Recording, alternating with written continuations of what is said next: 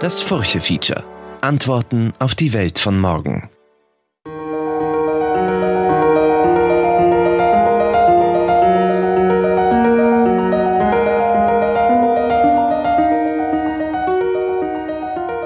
Hallo, liebe Hörerinnen und Hörer des Furche Feature Podcasts. Willkommen zu unserer Interviewreihe im neuen Jahr. Mein Name ist Manuela Tomic, ich leite das Ressort Chancen. In der heutigen Sendung geht es um Steuergerechtigkeit. Die Inflation hat sich hierzulande in den vergangenen Monaten in lichte Höhen katapultiert.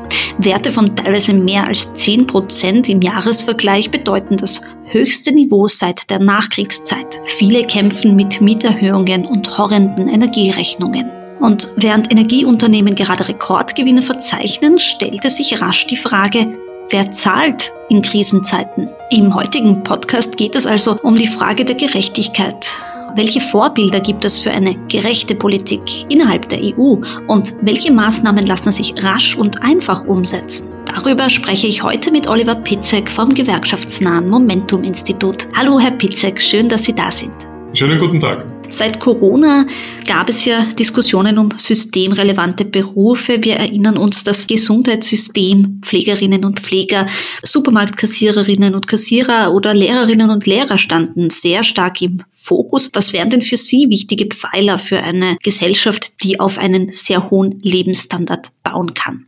Na, ich glaube, dass der Kern unseres Sozialstaats ist ja der, dass wir gesagt haben, okay, wir wollen nicht nur so einen, einen Rumpfstaat, ja, sondern einen das heißt schlanken Staat, wie ihn der klassische Liberalismus gern hätte. Also der Staat soll nur die Justiz machen, er soll die Polizei, das Gewaltmonopol verwalten, aber alles andere soll dann auch schon dem Markt unterliegen. Ja. Also ein bisschen vielleicht noch Märkte regulieren, Wettbewerbsbehörden und so und das war es auch schon. Ja. Wofür sozusagen auch die Arbeiterbewegung ja gekämpft hat, ist es, dass es dann einen, äh, ein Sozialstaat dazukommt. Ne. Also dass Grundbedürfnisse, die man zum Leben braucht, um also nicht nur ein gutes Leben zu führen, um überhaupt irgendwie ein, ja, ein Leben zu führen, das nicht in, in Armut ist. Ja. Also was brauche ich dafür? Ja? Und, und da brauche ich halt einen Sozialstaat. Das ist einerseits diese ganzen Versicherungsleistungen, die es gibt, also die Tatsache, dass ähm, wie etwa auch mit unseren Löhnen, äh, da geben wir auch etwas ab, um in ein solidarisches Versicherungssystem einzuzahlen, wie Gesundheit, bei den Pensionen auch. Also wenn ich krank bin, muss ich nicht meine Behandlung selbst zahlen, die ich mir vielleicht überhaupt nicht leisten könnte, sondern es soll halt eben jeder, der krank wird, die beste Behandlung, die bestmögliche Behandlung bekommen.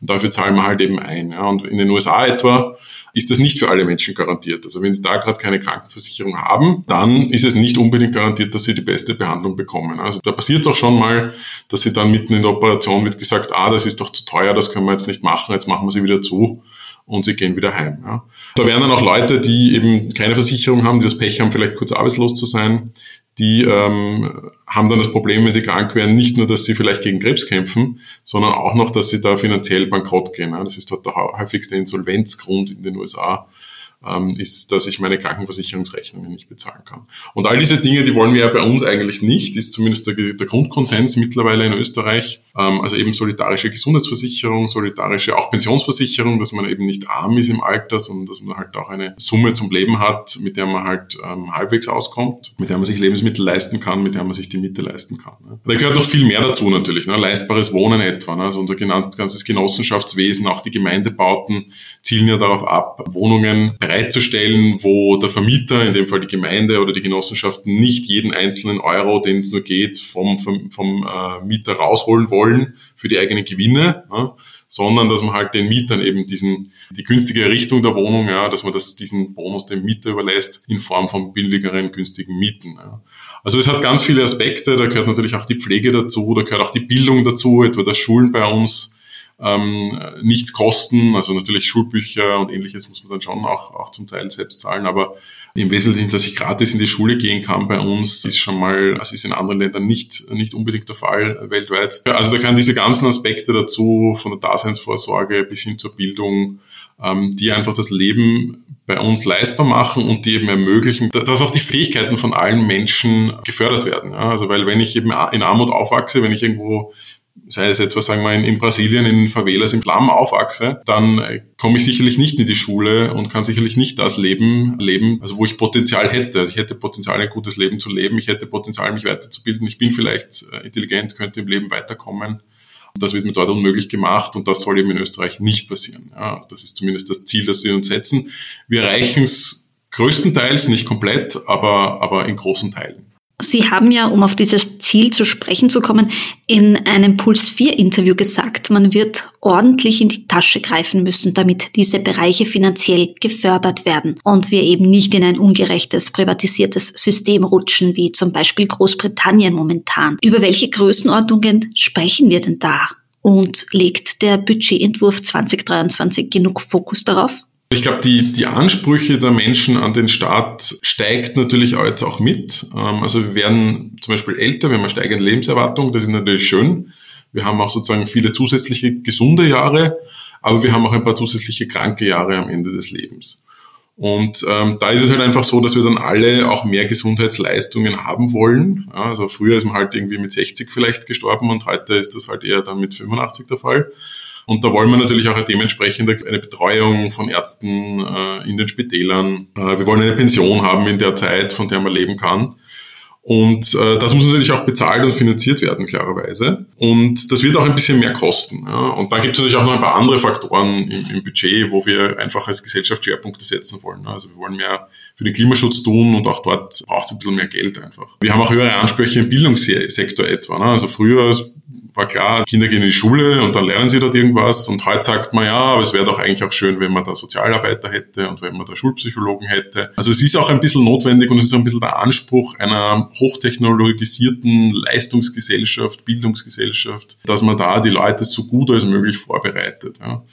Und das muss natürlich auch bezahlt werden. Und wenn das eben wie in Österreich großteils über den Staat organisiert ist oder zumindest über den Staat finanziert wird, braucht es einfach dafür Geld. Im Bereich Alterung der Gesellschaft, also für den Bereich Pflege, Pensionen und auch äh, bessere und längere Gesundheitsdienstleistungen, dass ich also etwa nicht so lange warten muss, wenn ich zum Arzt gehe, dass ich die beste Behandlung bekomme, ja, diese Dinge. Da braucht es dann insgesamt aus heutiger Sicht doch drei bis vier Hundertstel unserer Wirtschaftsleistung, die wir dort in diesem Bereich umschichten müssen. Ja. Ähm, das sind etwa 12 Milliarden.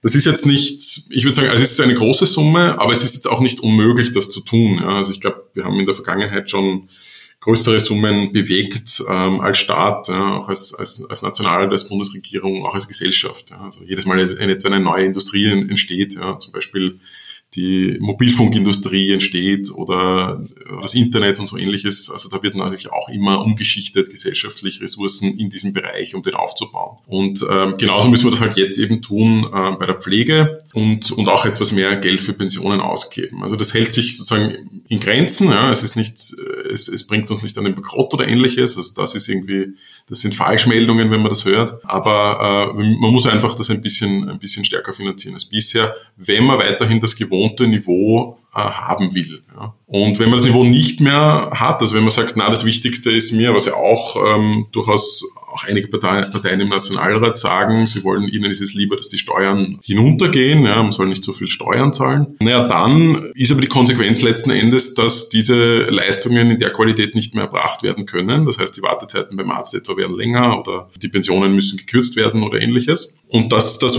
das muss man sich halt bewusst sein. Ja. Und da ist mir das Budget, also das jetzt abgeschlossen wurde, beschlossen wurde, geht nicht ausreichend ein auf diese Notwendigkeit, äh, dass wir den Sozialstaat finanzieren müssen und dass das in den nächsten Jahren etwas mehr kosten wird. Also es gibt etwas mehr Geld für Pflege, es gibt auch ähm, für andere Bereiche etwas mehr Geld, aber eigentlich sind sich da die Experten einig, dass das in den meisten Bereichen noch nicht ausreicht und dass uns da noch einiges fehlt. Und gleichzeitig sieht man aber im Budget, dass, und deswegen haben wir es genannt, ein Budget durchaus auch mit Verteilungsfehlern, dass sehr wohl Geld im Budget verwendet wird, um äh, Steuern zu senken und vor allem auch Steuern, äh, die eher dann den Menschen mit äh, viel Einkommen, mit viel Geld äh, zugutekommen. Also den Reichen kann man sagen. Wenn etwa die Körperschaftssteuer gesenkt wird, das ist die Steuer auf Unternehmensgewinne, also die großen Unternehmen, also etwa ein Johann Graf von Novomatic oder jetzt ein, jetzt ist es nicht mehr der Didi Mateschitz, äh, der ist ja traurigerweise verstorben, aber der, äh, sein, sein Erbe eben, ja.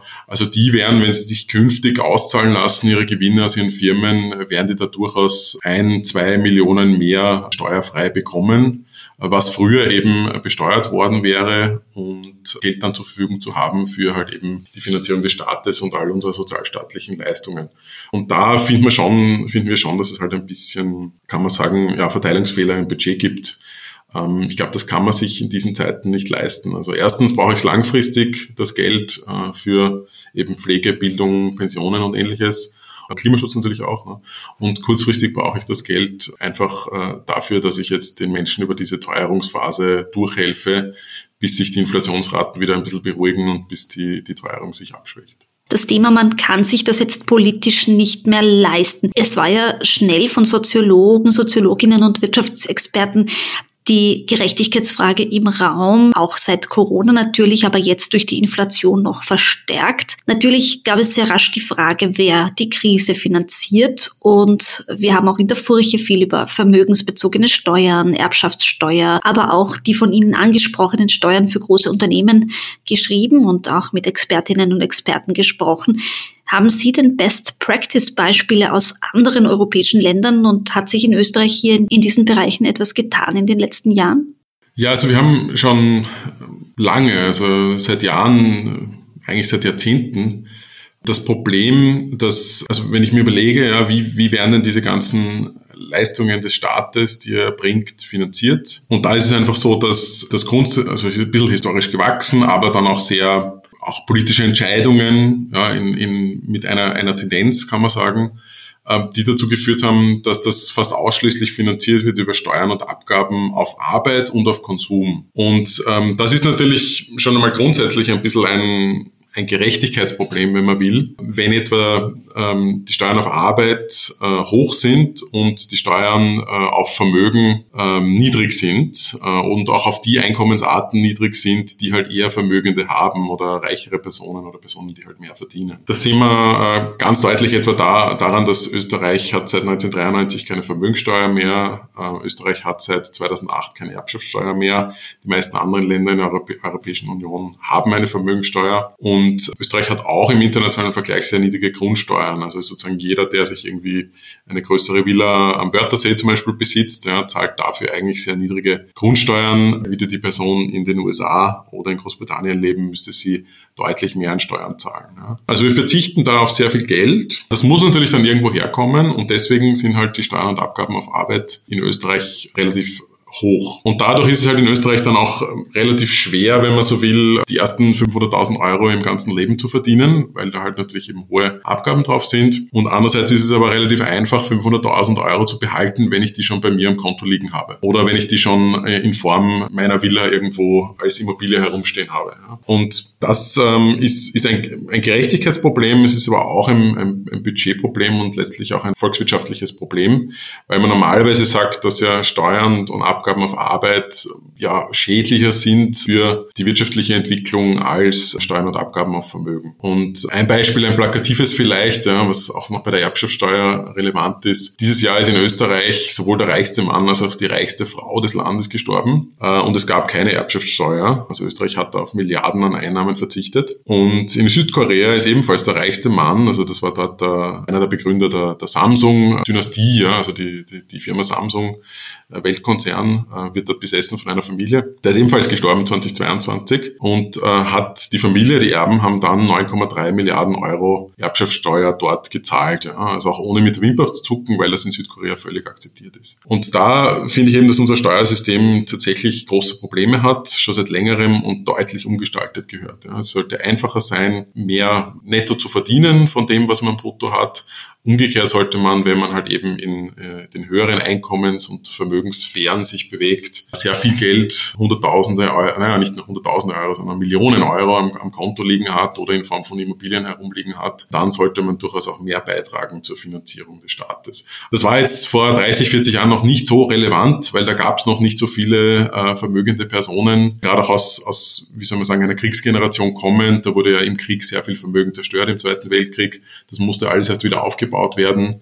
Die großen Betriebe waren eigentlich alle verstaatlicht. Und mittlerweile ist das nicht mehr so. Ne? Es gibt große Betriebe, äh, die wurden privatisiert, die gehören jetzt Leuten, wurden auch neue aufgebaut, auch schon vererbt wieder an die nächste Generation, die dafür eigentlich nichts mehr geleistet hat ja, im Aufbau dieser Betriebe. Und ähm, da muss man sich jetzt eben langsam Gedanken machen, eigentlich schon seit, seit Jahrzehnten seit ein paar Jahrzehnten sollte man sich die, die Gedanken machen, ob man nicht diese großen Vermögen stärker besteuert und dafür halt ähm, alles andere weniger besteuert oder aber eben das Geld, das man halt einnimmt, verwendet für, für eben den Ausbau des Sozialstaats. Weil Sie es gerade angesprochen haben, Steuern auf Arbeit und Löhne, haben Sie hier ein Beispiel für Laien, wie sich's mit der Steuergerechtigkeit verhält? In Österreich ist es so, dass die Arten des Einkommens, die verschiedene Gruppen im Land beziehen, unterschiedlich besteuert werden. Und da sehen wir einfach, dass die Einkommensarten, die reiche Personen bekommen, oft weniger besteuert werden als das, was sozusagen der Normalbürger, ja, wenn man so will, ähm, oder sozusagen die meisten Menschen im Land, das Einkommen, was die haben, wie das besteuert wird. Ja. Also die meisten Menschen im Land haben einfach ein Einkommen, das ist das Lohneinkommen, das ist das wichtigste Einkommen für sie. Man geht arbeiten und kriegt dann, kriegt dann eben sein Gehalt oder seinen Lohn überwiesen und zahlt darauf Steuern. Ja.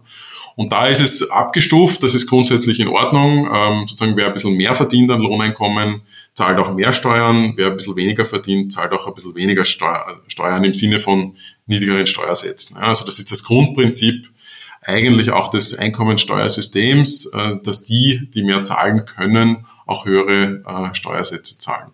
Aber man hat eben über die Jahre Ausnahmen geschaffen, die vor allem äh, Vermögenden helfen, ihren Beitrag zur Gesellschaft zu vermeiden. Also da zum Beispiel das Thema Erben ist ganz krass. Also wenn ich eben selber nicht geleistet habe, also wenn meine Eltern irgendwie sagen wir, eine, eine Firma aufgebaut haben oder viel, also oder Adelige, die viel Grundbesitz haben zum Beispiel, ja, wenn die das weiter vererben an ihre Kinder, da haben die Kinder ja nichts geleistet dafür, außer das Glück gehabt zu haben, in die richtige Familie geboren zu sein. Da zahlt man dann aber als Erbe, der Millionen bekommt, äh, zahlt man de facto keine Steuern. Ja, also man zahlt keine Steuern, außer es sind ein paar Grundstücke dabei, da fällt dann sozusagen eine sehr geringe geringe Steuer an. Auch ein weiteres Beispiel, ja, wenn ich ähm, als Privatperson mit, ähm, mit sehr viel Geld mit Aktien spekuliere. Ähm, da zahle ich dann und ich mache Gewinne damit. Ja? Also ich habe Glück oder ja, Glück und mache Gewinne damit.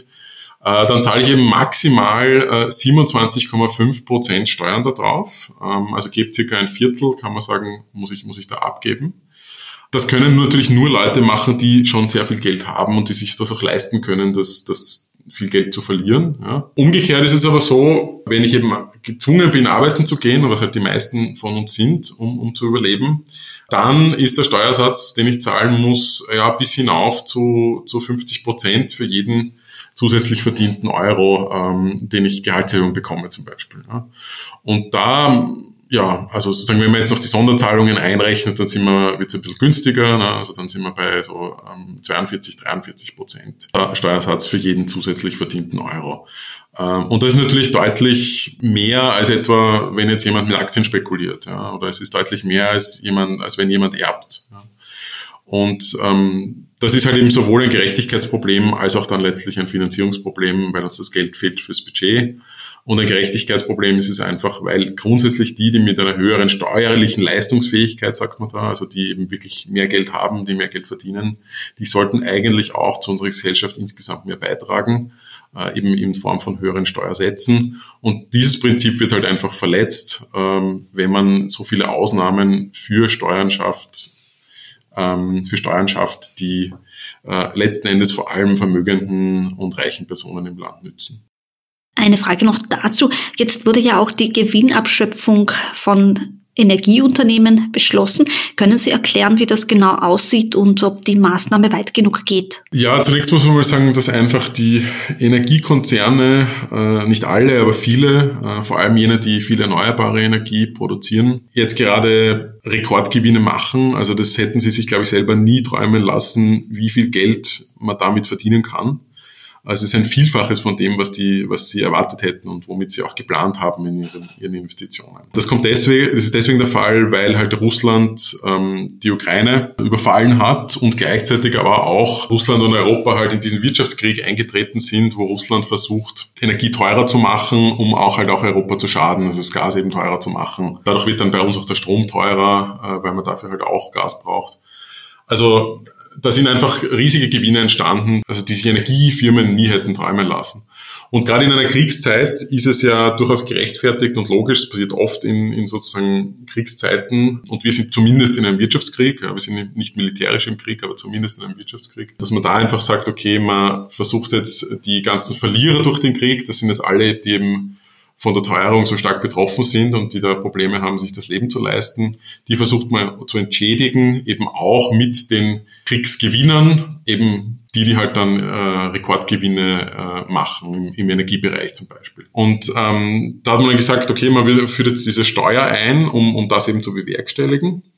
Das Problem dabei ist, dass wahrscheinlich nicht so viel aufgrund der Gestaltung der Steuer, also aufgrund der konkreten Umsetzung, wird jetzt nicht so viel dabei herausschauen, wie das möglich gewesen wäre. Ähm, warum? Also es gibt einerseits eben eine Steuer auf Strom, äh, auf diese Gewinne im Stromsektor und andererseits eben eine Steuer auf äh, die Mineralfirmen, also fürs Tanken, ja, die sich dort ähm, Gewinne eingeheimst haben. Beim Strom ist es so, dass äh, ja, also dass die Produktionskosten für für Strom, ähm, wenn ich die jetzt pro Einheit Strom äh, rechne, dann bin ich da ähm, bei Wind, Wasser äh, und und ähm, Solarenergie, also Photovoltaik, bin ich da irgendwo im Bereich zwischen 25 und 80 Euro ähm, pro Megawattstunde. Ja. Und ähm, Abgeschöpft wird aber erst, also Gewinne abgeschöpft, also Erlöse abgeschöpft aus dem Verkauf von diesem Strom werden aber erst, wenn das über 180 Euro geht. Also ich lasse da eigentlich fast 100 Euro im Schnitt liegen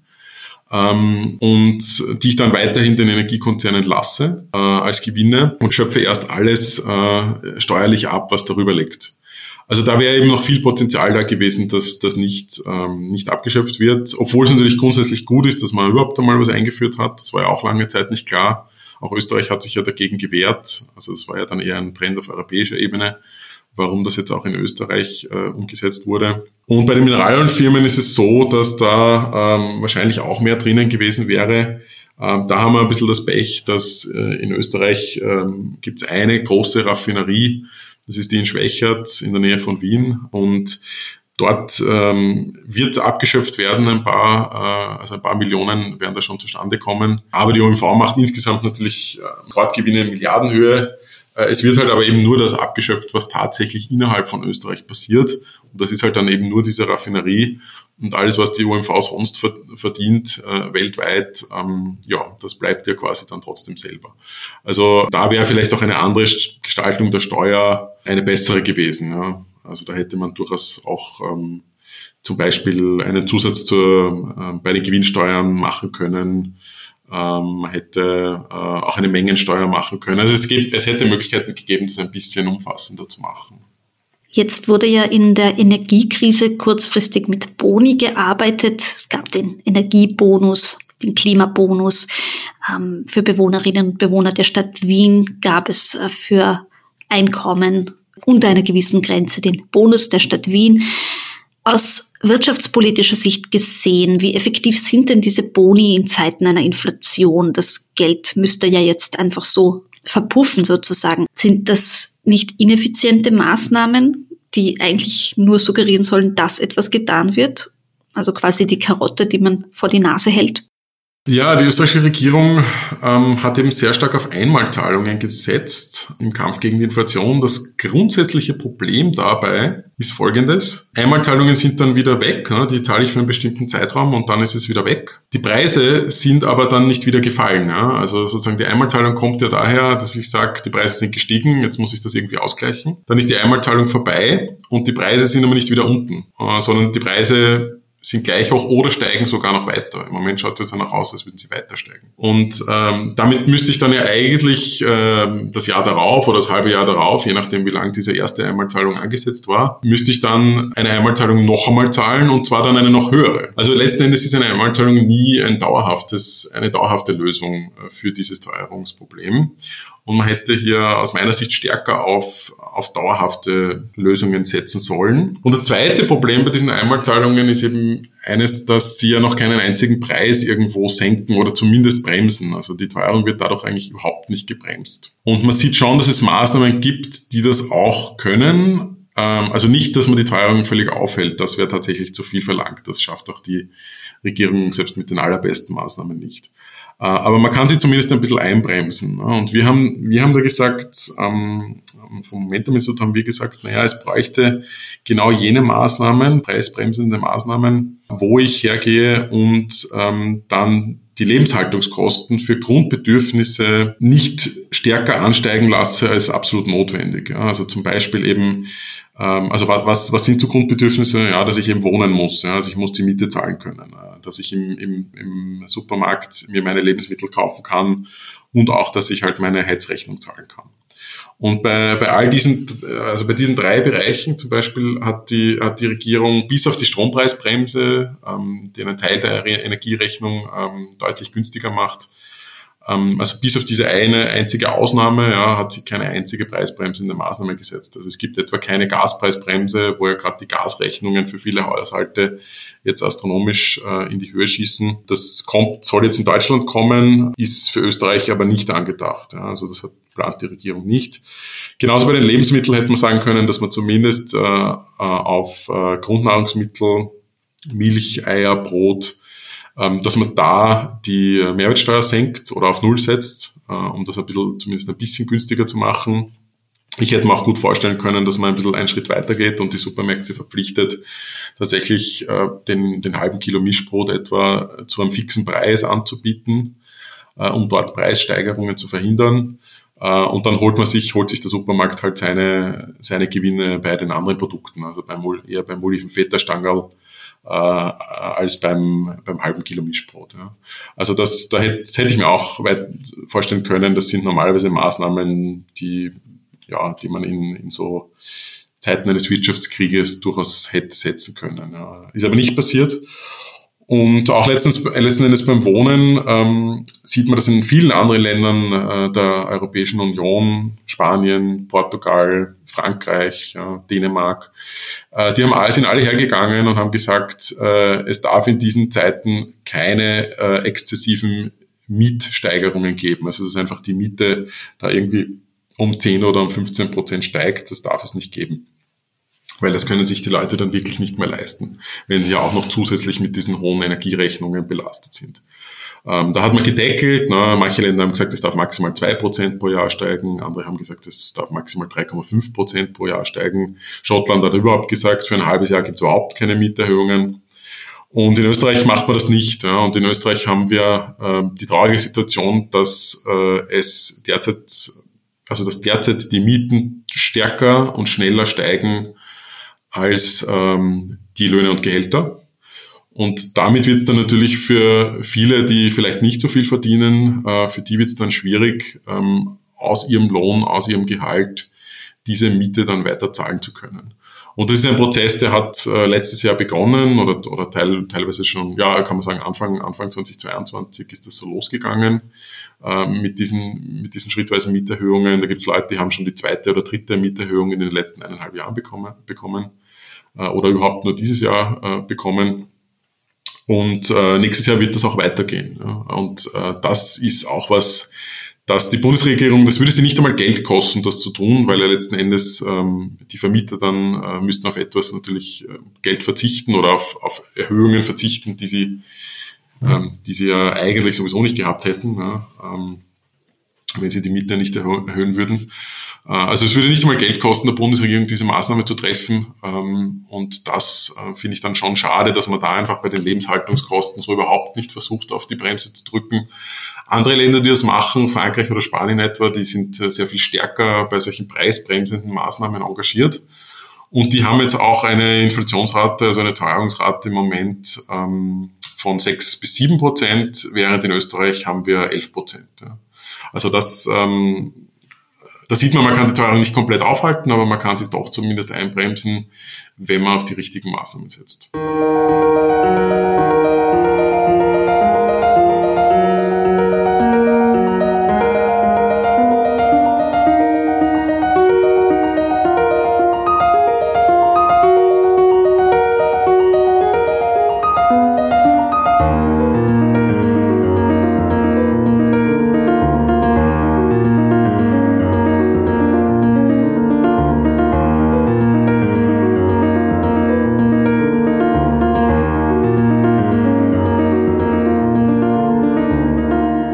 Krisenzeiten wird auch der Ruf nach dem Grundeinkommen, ob bedingungslos oder nicht, sei jetzt erstmal dahingestellt, wieder laut.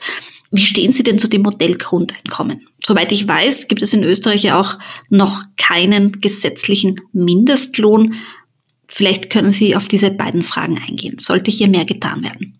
Also wenn man in Österreich die Armut reduzieren will und wenn man in Österreich auch, ähm, also wenn in Österreich auch der Grundsatz gelten soll, dass man von seinem Einkommen, äh, wenn man also jeden Tag arbeiten geht, ne, dass man von seinem Einkommen leben können soll und sich selbst erhalten können soll, dann braucht's aus meiner Sicht zwei Maßnahmen. Das eine ist eben einen, einen Mindestlohn, ähm, der muss nicht unbedingt gesetzlich festgelegt sein, der kann auch von den Sozialpartnern verhandelt werden, indem ich etwa in alle Kollektivverträge ähm, reinschreibe, dass dieser Mindestlohn in jeder einzelnen Branche gilt. Die, der, der österreichische Gewerkschaftsbund hat da jetzt einmal 2000 Euro gefordert. Er konnte es jetzt in den Lohnverhandlungen nicht ganz durchsetzen, äh, obwohl man denen da schon einen deutlichen Schritt äh, näher gekommen ist. Ähm, also das wäre für mich, gerade auch angesichts der Teuerung, ähm, das, denke ich, das Minimum, wo man ansetzen müsste. Also 2000 Euro pro Monat, dem man arbeiten geht, ähm, sollte also minimal drinnen sein, äh, egal was man tut, also egal welche Tätigkeit, egal welchen Beruf. 2000 ähm, Euro Vollzeit ähm, sollte, sollte drinnen sein. Ja. Brutto, ja. man darf nicht vergessen, wir haben ja in Österreich, also gibt es diesen Begriff der Working Poor, also dass Leute, die eben armutsgefährdet sind, obwohl sie arbeiten gehen. Ja. Und da haben wir in Österreich ca. 300.000 Leute, äh, auf die das zutrifft. Und ähm, das ist natürlich aus, aus meiner Sicht ist da quasi jeder Einzelne eigentlich einer zu viel. Und ähm, das Zweite, was es braucht, um Armut äh, zu bekämpfen in Österreich und, und Armutsgefährdung äh, äh, zu begrenzen, also die Gefahr in Armut abzurutschen, weil man eben zu wenig Einkommen hat, da braucht es Sozialleistungen, Versicherungsleistungen, die ausreichend hoch sind ähm, wenn ich mir etwa anschaue, die Sozialhilfe, die Höhe der Sozialhilfe, da bin ich bei knapp über 1000 Euro im Monat ähm, netto, bekomme das aber nicht, also wenn ich arbeiten gehe, bekomme ich ja 14 Gehälter, ne? wenn ich äh, Sozialhilfe beziehe, bekomme ich das wirklich nur einmal im Monat, also zwölfmal im Jahr. Mindestpension äh, ist auch ein weiteres Thema, auch das Arbeitslosengeld oder die Notstandshilfe. Also diese, diese Sozialleistungen, die, die letzten Endes quasi das Fangnetz ganz unten sein sollen, um, um einen äh, aufzufangen äh, vor, dem, vor dem kompletten finanziellen Absturz. Das ist da, ja, das ist in Österreich gut. Das schützt auch über eine Million Menschen vor Armut äh, oder vor die Gefahr, in Armut abzurutschen. Also es leistet was. Aber es gibt immer noch Löcher in diesem Netz, wo dann halt Leute durchfallen. Ähm, also wir haben immer noch die Situation, dass wir 1,2 Millionen Menschen in Österreich äh, eben so wenig Einkommen haben oder so wenig verdienen, dass sie dann, also wenn sie eben auch noch zum Beispiel Kinder haben und dann Kinder auch ernähren müssen und ähnliches, ähm, dass sie da mit, mit diesem Geld nicht auskommen und, ähm, und, und, und armutsgefährdet sind. Ja, also dann eben unter 1370 Euro im Monat netto zur Verfügung haben, wenn man es auf eine Einzelperson jetzt umrechnet. Ja. Also da müsste man in jedem Fall was tun. Also ich glaube nicht, dass man, das, dass man unbedingt sofort hergehen müsste und wirklich ein Grundeinkommen einführt. Also ich, das, das wird, glaube ich, noch einmal eine, ganz, ähm, eine ganze Reihe an also müsste man sich sehr viele Gedanken machen, wie man ein System gestaltet, dass es dann ein Grundeinkommen gibt. Ähm, aber in einem ersten Schritt sollte man zumindest einmal äh, unsere Grundsicherung in Österreich, die wir ja haben, so sattelfest machen oder das Netz so eng touren, ähm, dass wir die Armutsgefährdung da bekämpfen und dass man halt, dass man halt zumindest jeden einmal auf dieses Niveau anheben. Also dass jeder mal zumindest eben Diese im nächsten Jahr werden es dann wahrscheinlich sein, äh, knapp 1400 Euro netto im Monat, also wenn ich eine Einzelperson bin, dass das jeder hat.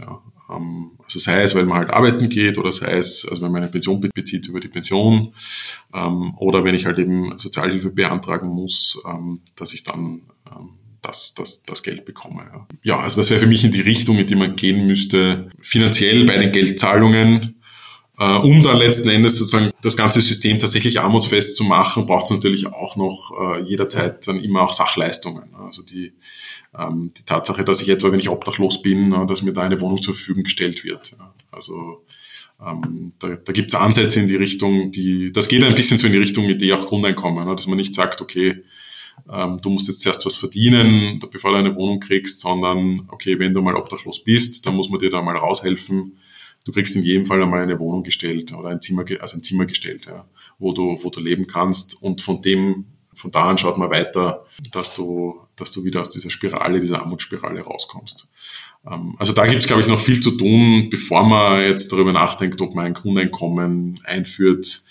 Ähm, da gibt es natürlich immer das Gegenargument, naja, wieso braucht jetzt der Millionär ein Grundeinkommen? Und das, also das ist, glaube ich, noch eine, eine Debatte, die man gesellschaftlich noch führen muss, ähm, ob es das, ob's das in der Form als Grundeinkommen für alle, als Bedingung, also vor allem als bedingungsloses Grundeinkommen für alle, ob es das geben soll. Auf dem Arbeitsmarkt gab es ja mit Homeoffice mehr Flexibilität und eine fast schon revolutionäre Entwicklung. Das hätte man sich ja vor einigen wenigen Jahren noch gar nicht vorstellen können. Die hohe Beschäftigungsrate und hohe Mangelberufsliste sieht auf jeden Fall das Momentum auf der Seite der Arbeitnehmer. Was können denn Arbeiter und Arbeiterinnen und Angestellte tun? Was sollen diese tun und was können sie für sich eben rausholen? Aber auch die Frage für Unternehmer, für Unternehmerinnen, wie kann man denn Berufsbedingungen attraktiver gestalten? Es gibt ja viele Berichte oder es gab viele Berichte über Gastronomen, die gesagt haben, Löhne erhöhen, schön und gut, aber dann kann ich auch gleich zusperren. Sollte die Politik da unterstützend eingreifen? Kann man bei den Lohnnebenkosten Maßnahmen schaffen, die, die die Anwerbung von Arbeitnehmern für die Unternehmer erleichtern? Ja, also wenn, wenn Unternehmen jetzt beklagen, dass sie keine Arbeitskräfte finden, ähm, dann ähm, stimmt das sicherlich für einige, sage ich mal, Hochtechnologiebranchen, ähm, etwa IT-Kräfte ähm, oder ähnliches, ja, ähm, oder auch manche Branchen, wo es eine technische Ausbildung braucht, die halt dann eben nicht viele Leute haben und die auch anspruchsvoll ist, mathematisch anspruchsvoll oder ähnliches. Ähm, also da gibt's, da kann man, glaube ich, von einem Fachkräftemangel auch sprechen. Also da ist dieses Wort gerechtfertigt. Aber wenn ich dann mir anschaue, ähm, was da alles jetzt als Fachkräftemangel bezeichnet wird, ähm, wenn da etwa dann ähm, Kellner oder Köche auf einmal irgendwie als Fachkräfte fehlen sollen, da muss man sich dann, glaube ich, schon fragen, äh, ob es da nicht äh, auch selbstverschuldete Gründe gibt dafür. Also wir wissen etwa jetzt aus dem Einkommensbericht des Rechnungshofs, der gerade erschienen ist, dass die Gastronomie ähm, die schlecht bezahlteste Branche ist. Also da gibt es einfach die niedrigsten Gehälter. Und wenn man natürlich dann auch so, ähm, sowohl sich sozusagen Zeitungsberichte ähm, durchliest oder sich Anekdoten anhört von, von Menschen, die in der Gastronomie äh, und der Hotellerie gearbeitet haben, dann ist es dort halt oft so, dass ähm, Überstunden, unbezahlte Überstunden äh, en masse verlangt wurden, äh, dass nicht viel Wertschätzung da war, dass die Arbeitszeiten zerrissen waren. Ich musste in der Früh arbeiten und am, am Arbeit arbeiten. Dazwischen hatte ich meine Zimmerstunden, die dann halt nicht bezahlt waren und kann aber eigentlich den ganzen Tag sonst nichts, nichts quasi machen. Ja, und, und ist natürlich auch sehr familienunfreundlich. Ja. Ähm, also da liegt einfach ähm, nicht daran, dass jetzt irgendwie unbedingt notwendigerweise zu wenig Leute da wären, ja, sondern da liegt es einfach daran, dass die Branche einen sehr schlechten Ruf mittlerweile aufgebaut hat, dass die Löhne zu niedrig sind, dass die ähm, Arbeitsbedingungen zu schlecht sind. Und da muss man halt schauen, dass man, ähm, dass man das verbessert, ja, dass man das zunächst einmal korrigiert. Da müssen halt die Löhne eben wieder auf entsprechend ähm, auch wettbewerbsfähiges Niveau rauf, dass halt dann Arbeitskräfte wieder sagen, na gut, ich suche mir nicht irgendwas anderes, ja, also ich gehe nicht äh, zum Supermarkt an die Kasse oder ich gehe nicht äh, äh, ins Büro ähm, oder ich lasse mich nicht ausbilden zur, zur, zur Pflegekraft oder, zur, oder als Kindergärtner, ja, sondern ich will wieder in die Gastronomie etwa. Ja. Also das, ähm, da ist jetzt ein, ein für manche Betriebe sicherlich schmerzhafter Anpassungsprozess da, weil die halt eben jetzt jahrelang ähm, seit kann man sagen, zwei Jahrzehnten gewohnt waren, äh, dass es eben sehr, sehr viele günstige Arbeitskräfte gibt. Es sind auch sehr viele Leute gekommen, etwa aus Deutschland oder auch aus unseren osteuropäischen Nachbarländern, äh, wo das Lohnniveau in Österreich vergleichsweise noch immer hoch war. Ja. Ähm, und die gibt es halt jetzt nicht mehr in dem Ausmaß. Äh, es gibt auch weniger Leute in Österreich, einfach weil wegen der Demografie, ja, es kommen weniger junge Leute nach. Es ist auch eine Branche, wo, wo viele junge Leute arbeiten. Und da muss ich mich halt, muss ich mich halt anpassen. Ne? Äh, in, auch in anderen Bereichen merkt man jetzt, also hat hat sie in Wahrheit schon vor Corona gemerkt. Corona hat das dann natürlich noch einmal beschleunigt. Äh, nehmen wir her die Pflege. Ja? Also auch dort ist es so, dass da sagen eigentlich die meisten Leute, dass die, die Löhne sind jetzt gar nicht so das Problem. Also das Gehalt, man verdient etwa, wenn man Pfleger ist, ja, verdient man durchaus äh, deutlich besser als etwa ein Friseur. Aber die, die Arbeitsbedingungen sind zum Teil das Problem und das halt, ähm, das ist auch ein Bereich, der viel staatlich finanziert ist. Also da wird viel, ähm, der wird zwar organisiert von, von ähm, Trägern, die, die also von gemeinnützigen Trägern, Caritas, also 24-Stunden-Pflege etwa von der Caritas, ähm, oder Volkshilfe und ähnlichen Organisationen. Ähm, aber ähm, es wird fast alles äh, oder sehr vieles staatlich finanziert. Ja. Also auch die ganzen Altersheime und, und Pflegeheime werden natürlich staatlich finanziert. Ja. Um, teilweise auch staatlich betrieben. Und da ist halt einfach, da muss halt dann einfach, ähm, also da war das Problem, dass zu wenig Personalplanstellen da war, also dass man einfach jede Station oder jeden, jeden 24-Stunden-Pflegedienst irgendwie äh, immer mit ein bisschen zu wenig Leuten betrieben hat. Und jedes Mal, wenn auch wer ausgefallen ist, mussten natürlich die verbliebenen Leute einspringen. Und das hat halt dazu geführt, dass die Branche ähm, eine enorme Arbeitsbelastung hat. Also vom Gehalt her hätte es gepasst, aber die Arbeitsbelastung hat dazu nicht mehr zusammengepasst. Ja. Und ähm, deswegen gehen dann viele Leute, die sehr wohl die Ausbildung haben, die in dem Bereich arbeiten könnten, sagen dann nach ein paar Jahren, ich schaffe das nicht mehr, ich will nicht mehr, ich suche mir was anderes und mache was ganz was anderes, lerne um und mache einen anderen Beruf. Ähm, äh, auch das Problem ist noch nicht gelöst. Ja? Also es ist zum Beispiel so, wenn Sie jetzt Leute, Leute auch aus dem Ausland suchen in der Pflege, dann sind da andere Länder schon, schon deutlich weiter, die versuchen, die Arbeitsbedingungen attraktiver zu machen. Also in Deutschland etwa ist es so, äh, wenn dort eine Pflegerin aus zum Beispiel Rumänien angeworben werden soll, dann ist klar, äh, dort gibt's auch ein, dort wird auch ein Zimmer bereitgestellt. In Österreich ist das noch nicht so. Da muss ich mir dann eben selber was suchen, mit den Sprachkenntnissen wahrscheinlich äh, nicht ganz so einfach. Plus, es kostet natürlich Geld. Ähm, also da muss man einfach auf attraktivere Arbeitsbedingungen schauen und ähm, die in diesen, gerade in diesen systemrelevanten Branchen auch verbessern, äh, damit uns nicht gerade dort die Arbeitskräfte äh, dann fehlen, weil sie in anderen Branchen arbeiten, wo man sie eigentlich am dringendsten brauchen. Also etwa in der Pflege oder auch bei den Kindergärtner und Kindergärtnerinnen. Ne? Also diese frühkindliche Erziehung ist ja was ganz was Wichtiges. Da lernt man, da hat man noch am besten die Chance, die deutsche Sprache zu erlernen. Also egal, ob man einen ausländischen oder einen einheimischen Hintergrund äh, hat. Ja.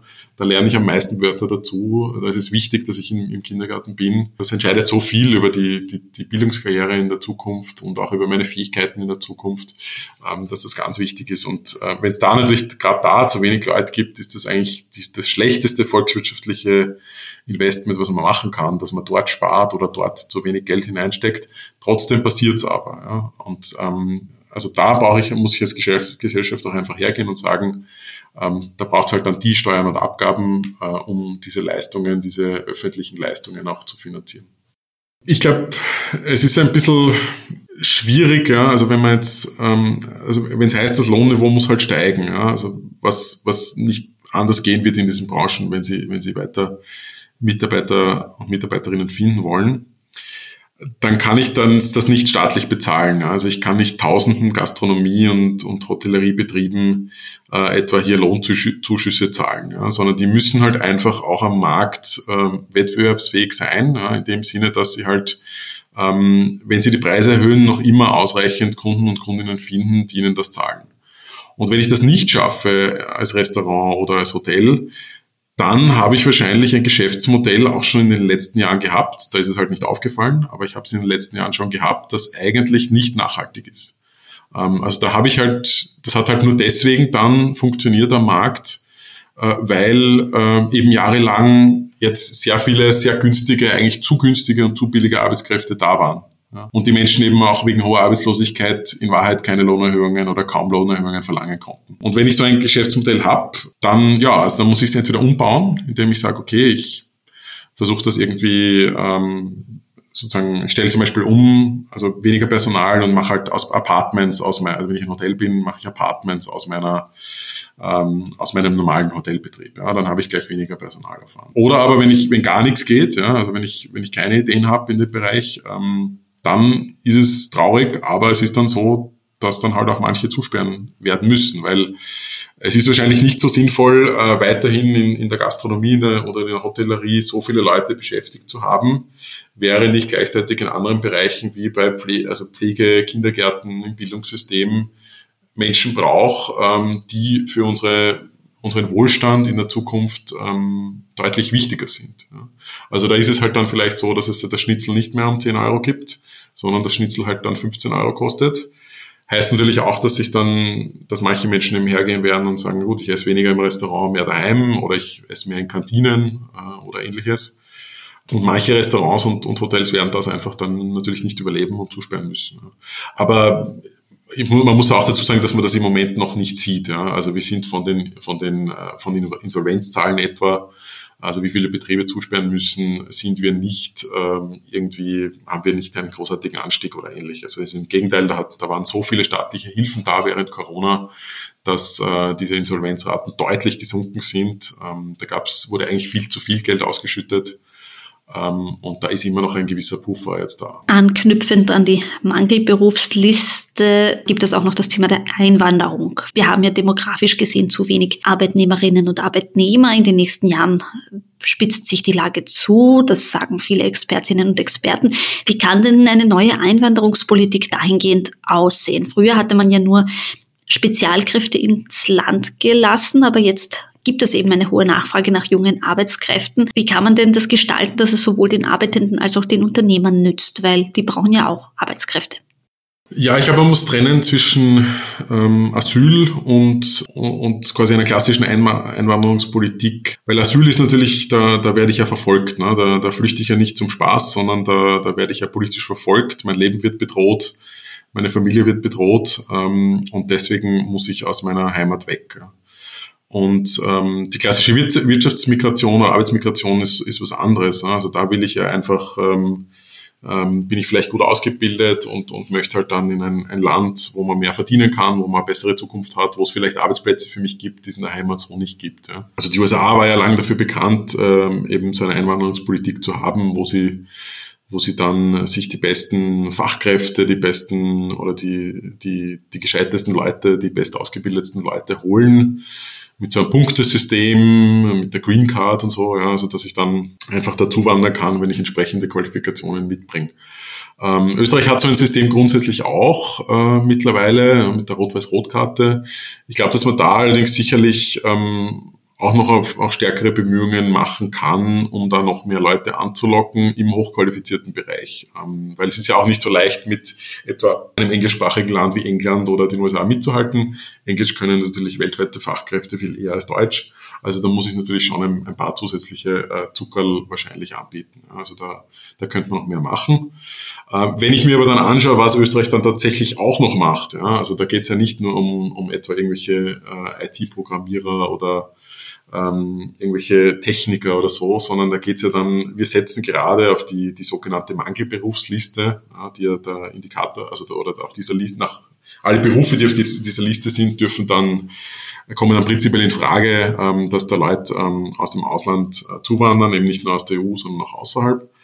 Und ähm, da sieht man halt, da sind auch äh, Berufe drauf wie Kellner oder Koch. Ja? Und da muss ich schon grundsätzlich sagen, naja, ähm, also Kellner ist jetzt nicht so eine hochspezialisierte, hochtechnisierte Fachkraft, ähm, dass ich die unbedingt vom Ausland äh, holen sollte, sondern da sollte ich zunächst einmal schauen, dass in der Branche das Lohnniveau in Ordnung kommt, dass dort wieder, ähm, dass dort so viel bezahlt wird, äh, dass die Arbeitsbedingungen so gut sind, dass das die Leute auch bei uns wieder machen. Ja.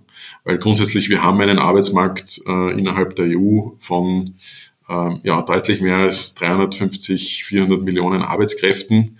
Also wenn ich da selbst niemanden mehr in aus Estland oder aus Rumänien oder so finde, der bei uns gerne kochen würde, dann habe ich da, dann gibt es da grundsätzlichere Probleme in der Branche und dann kann ich jetzt nicht hergehen und als nächstes sagen, ja, jetzt hole ich mal wen aus Bangladesch oder so. Also ähm, da muss ich schon die, die Probleme grundsätzlich lösen und nicht versuchen, über diese Mangelberufsliste Berufsliste billig Arbeitskräfte ins Land zu holen, die dann das Lohnniveau letzten Endes auch weiter drücken.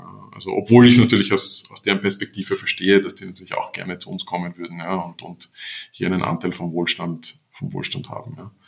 Ähm, beim Asyl ist es äh, ganz, äh, ganz eine andere Frage. Da ist es halt einfach so, da dauern, dauern einfach die Verfahren zum Teil viel zu lang. Also wenn ich erst Asylwerber bin, ja, dann, dann darf ich ja auch noch nicht arbeiten.